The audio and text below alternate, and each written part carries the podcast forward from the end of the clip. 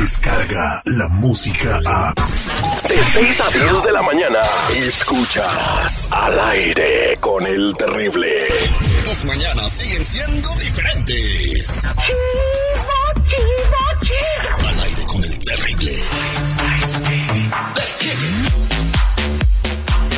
Estamos de regreso al aire con el terrible al millón y pasadito y estamos con la abogada Nancy Guarderas de la Liga Defensora el día de hoy que va a estar contestando tus preguntas. Si tienes una pregunta de migración, márcanos al 1-800-333-3676, 1-800-333-3676.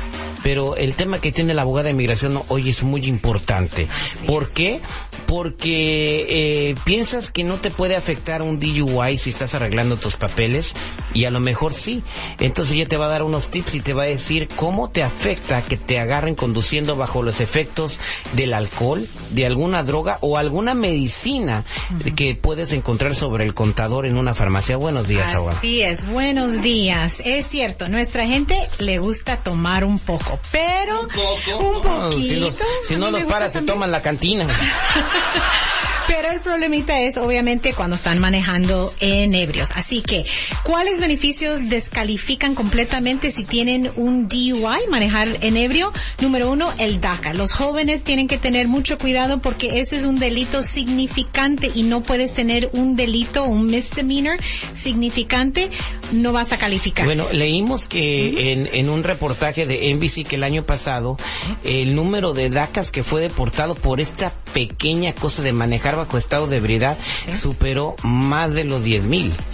Imagínate. Es- eh, eh, tienes que tener cuidado, no es un juego. Así es, y mucho cuidado. Entonces, no, no van a tener el DACA. El minuto que no tienen el- algún beneficio, ya tienen información de uno y los pueden ah, detener y deportar.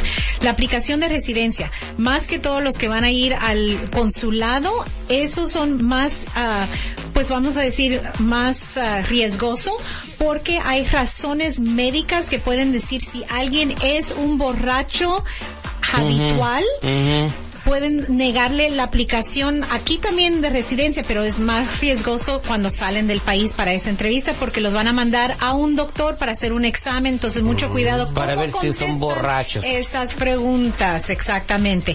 La ciudadanía, si están todavía en probation, no califican para aplicar para la ciudadanía, mucho cuidado. Ok, esos son los tres que no puedes aplicar. Ah, el DUI puede afectar las decisiones que tienen discreción también. Vamos a regresar a la ciudadanía. Si alguien tiene en los últimos cinco años, tienen que enseñar buen carácter moral. Pero si tienes una condena, pero no tienes la, el probation, todavía puedes aplicar, pero va a ser un balance de lo bueno y lo malo. Lo malo siendo la condena. Si es afuera de los cinco años, entonces no pueden ver ninguna condena afuera de los cinco años. Pero si lo tenés dentro de los cinco años, van a balancear y salir de los cinco años. Ok, también cancelación de deportación. Ya están en procedimientos de deportación, tienen que enseñar buen carácter moral los últimos 10 años y aunque un DUI no los va a descalificar, el juez tiene la opción de usar la discreción. Igual cuando están aplicando para residencia, am, el, eh, hay mucha discreción del oficial, entonces siempre tienes que balancear esa condena con algo bueno, enseñar rehabilitación. Mucho cuidado. Y obviamente, alguien que no tiene estatus, no han aplicado por ningún beneficio, am, un arresto puede, los, las huellas a veces van a ver a ICE y te van a detener. Ah, y obviamente eso no es bueno. Si te de- detienen, la fianza, no vas a calificar para fianza probablemente si es un DUI recién, entonces te vas a mantener en esa detención y va a proceder ese proceso de deportación mucho más rápido. Entonces, recuerden que cada caso es único y diferente, tenemos que analizar cada caso, pero consultar con un abogado y obviamente evitar esas condenas del DUI, negociar desde el principio con un abogado de defensa ah, criminal para evitar esas condenas. Y si lo tienen empiecen a usar, a, a- a enseñar rehabilitación, empiecen a ser voluntarios en la comunidad o la ig- i- iglesia Y no se, andan, y no se andan sacando fotos en el Facebook borrachos con la caguama en la mano, ¿no?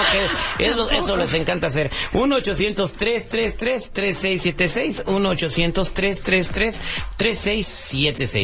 Vámonos con la primera pregunta. Tenemos en línea telefónica a Martín. Buenos días, Martín. ¿Cómo estás? Te escucha la abogada Nancy. Hola, buenos días, abogada. Mi Buenos pregunta es, es si, buenos días. Mi pregunta es si califico por la ciudadanía. Tengo más de 15 años de ser residente. La obtuve por mi papá. Hace tres años recibí un DUI. Quiero saber qué necesito para hacerme ciudadano. Ah, Ya Estamos hablando, pues. Ahí salió la pregunta. Ok, Martín, am, cuando dices que eh, hace tres años tuviste esta condena del DUI, ¿todavía tienes el, la condición del probation?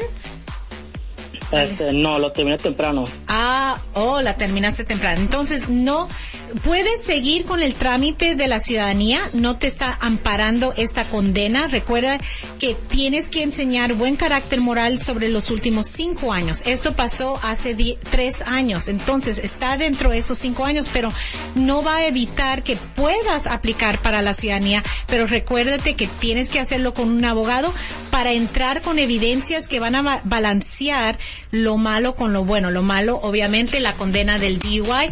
Tenemos que balancear enseñando la rehabilitación, que fuiste a tus clases de alcohólicos anónimo, ah, que pagaste todo en la corte. Tal vez sos, you know, o debes de ser un voluntario en la comunidad o en las escuelas de, de tus hijos si tienes hijos. Ese es un balance. O si no, ah, puedes esperar hasta, hasta que termines los cinco años, am, que se pasen los cinco años y después aplicar de nuevo. Pero sí puedes hacerlo. ¿Qué edad tienes? Porque ya tienes la residencia 15 años. Ah, ¿Qué edad tienes? Tengo 31. Ok, perfecto. Entonces, la razón que estaba preguntando eso, alguien que tiene la residencia por 15 años, ah, si ya tienen 55 años, ya pueden hacer el examen en español. Ok, muchas gracias, Martín. Vámonos con Carmen en la línea telefónica. Es 1-800-333-3676. 1-800-333-3676. Adelante con tu pregunta, Carmen. ¿Cómo estás? Sí, buenos días, gracias. Yo tenía así la pregunta con el abogado, es que yo me casé, ¿verdad?, con un ciudadano en el 95 y él me sometió a mí la petición familiar en el 96, pero ya no pudimos seguir con el proceso porque yo me separé de él. ¿Verdad? En el 99 yo me volví a casar y mi esposo no tiene documentos igual que yo. Pero nuestro hijo ya va a cumplir 21 años en septiembre y quiero saber si mi esposo está protegido con la 245i como yo. Entonces, eh, unos me dicen que sí y otros me dicen que no. Entonces, sí estoy un poco confundida. Ah, perfecto, Carmen. ¿Sabes qué? La, la respuesta es sí y no, ¿ok? por, por eso te dicen lo mismo. No, porque no es automático que él tiene la protección 245 y simplemente porque tú la tienes basado en tu ex esposo. Pero sí, si los dos entran al mismo tiempo a aplicar para la residencia basado en, tu hijo, que te están pidiendo, que está pidiendo a los dos, entonces sí va a estar protegido, pero los dos tienen que arreglar al mismo tiempo. Si tú arreglas o te aprueban antes que él, él ya no va a tener esa protección de la 245 y entonces sí, buena noticia, háganlo juntos, archiven juntos y los dos van a poder arreglar. Buena suerte, Carmen. Muchas gracias, Carmen, por tu pregunta. 1-800-333-3676. 1-800-333-3676. Abogada, ¿le puedo hacer una pregunta? Sí, 3PO. Mire, yo compré unos papeles chuecos. Yo me llamo Ted Kennedy, ¿da? Entonces, este... Ted Kennedy, ¿así te llamas? Sí, este, sí, son de un vato que se llamaba así, nomás que ya se murió, ¿verdad? Eh, dic- Dicen que trabajaba en el Congreso, o sea que era vato chaca, ¿verdad? Entonces quiero ver si ahora que tengo esos papeles puedo arreglar a la carita más fafa si me caso con ella. Oh my God. Descarga la música a. Escuchas al aire con el terrible. De 6 a 10 de la mañana.